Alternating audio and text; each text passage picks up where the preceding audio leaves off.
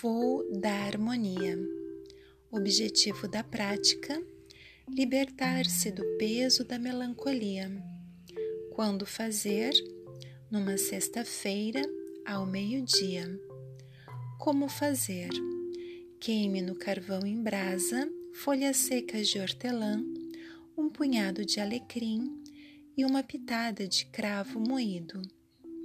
Faça um círculo no chão com margaridas brancas e amarelas e dentro dele sente-se em posição de lótus. Respire o aroma do incenso, feche seus olhos e relaxe, tranquilizando seu coração, para iniciar agora a sua jornada encantada. Visualize uma praia muito tranquila, cercada de rochas e pequenas colinas. Desça até ela por uma estreita trilha de areia e pedras. Sinta em seus pés amor na temperatura da areia. Deixe que esse calor tome conta do seu corpo. Perceba o tom prateado nas rochas e sinta o cheiro suave do mar. Você verá uma linda gaivota sair de uma fenda na rocha maior. Observe o seu voo ondulado.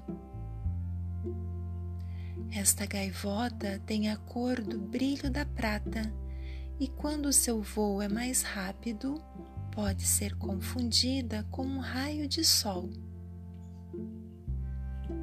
Suas asas são grandes, mas delicadas, provocando uma gostosa brisa quando voa perto de você.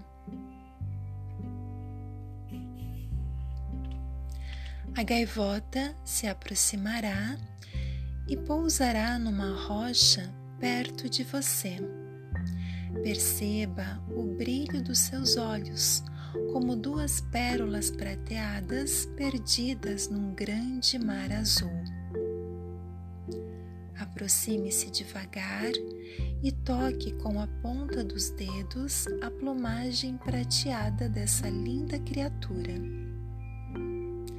Sinta como seu corpo se arrepia neste toque. Suas emoções estarão harmonizadas neste momento e uma imensa alegria chegará ao seu coração. Sorva esta felicidade aproveitando todos os segundos deste contentamento. A ave balançará a cabeça e fará uma suave reverência a você baterá suas asas e voará em direção ao sol. Observe a rocha. Terá ficado um pequeno ramo de hortelã amarrado com uma fita dourada. Pegue-o e amarre-o à cintura. Agradeça a ninfa menta pelo presente recebido. Inspire profundamente, abra os olhos. Ao levantar-se, movimente os seus braços ao redor do corpo e sinta a firmeza dos seus pés no chão. Lembrete importante: não deixe que os momentos de desânimo tomem conta de você.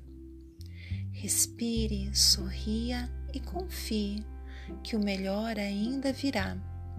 Seja grato pelo passado e pelo presente, sempre acreditando no futuro.